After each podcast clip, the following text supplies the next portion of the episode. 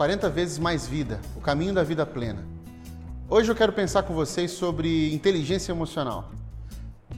Não sei se vocês já ouviram falar sobre isso, mas inteligência emocional é a capacidade que o indivíduo tem de controlar suas emoções e de identificá-las com mais facilidade.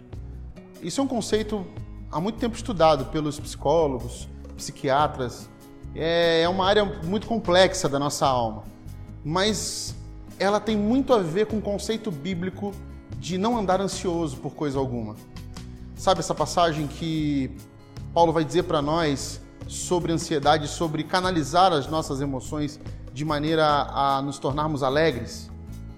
Vamos para o texto. O texto diz assim: Alegrem-se, alegrem-se no Senhor, alegrem-se sempre no Senhor.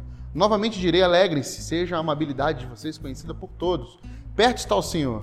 Não andem ansiosos por coisa alguma, mas em tudo, pela oração e súplicas e com ação de graças, Apresente seus pedidos a Deus, e a paz de Deus, que excede todo entendimento, guardará o coração e a mente de vocês em Cristo Jesus.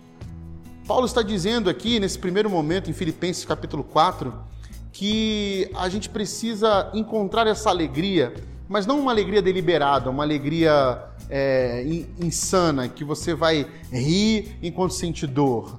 Não, isso é loucura. Né? Já diria a, a, nossa música popular, né? Quem ri de tudo é desespero. Então, a alegria que Paulo está falando aqui é uma alegria de encontrar paz no meio do caos, de regozijar-se nas coisas que Deus já tem feito em nós. É olhar para aquilo tudo que Deus já nos deu e de alguma forma encontrar esperança, em sorrir no, de uma forma espiritual. O que seria isso, Rodrigo? Por exemplo, você é capaz de estar consolado. Sentir o Espírito Santo de Deus te consolar diante de uma tragédia.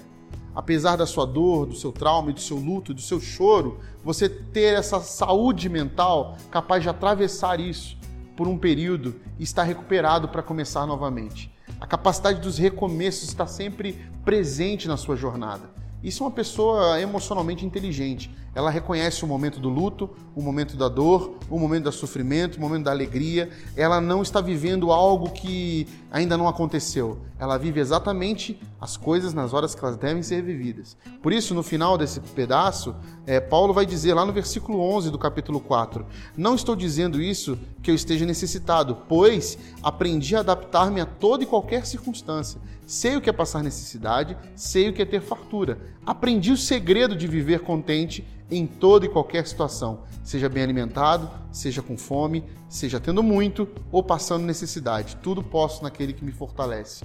Essa passagem tão conhecida de nós, na verdade, é um convite a gente não andar ansioso e viver cada dia o seu mal.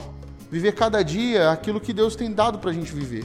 Com isso, a gente consegue canalizar nossas emoções, ter essa capacidade, essa inteligência emocional que controla os impulsos, que canaliza emoções para situações adequadas, né? Pratica é, gratidão e motiva as pessoas, além de outras qualidades que possam ajudar e encorajar os outros indivíduos. Veja que é uma inteligência que sai de si e vai para o outro. O desafio hoje é pensar em como eu posso me tornar essa pessoa inteligente emocionalmente capaz de se adaptar às situações, porque a sua alegria está no Senhor e o Senhor te fortalece a passar pela dor, pelo sofrimento, pelo choro, pela alegria, pelos prazeres, com equilíbrio, com sobriedade, vivendo tudo para a glória de Deus. Assim a gente vai caminhando, um passo de cada vez, sem nos andar ansiosos por coisa alguma, na esperança da glória que é Jesus Cristo. Deus te abençoe.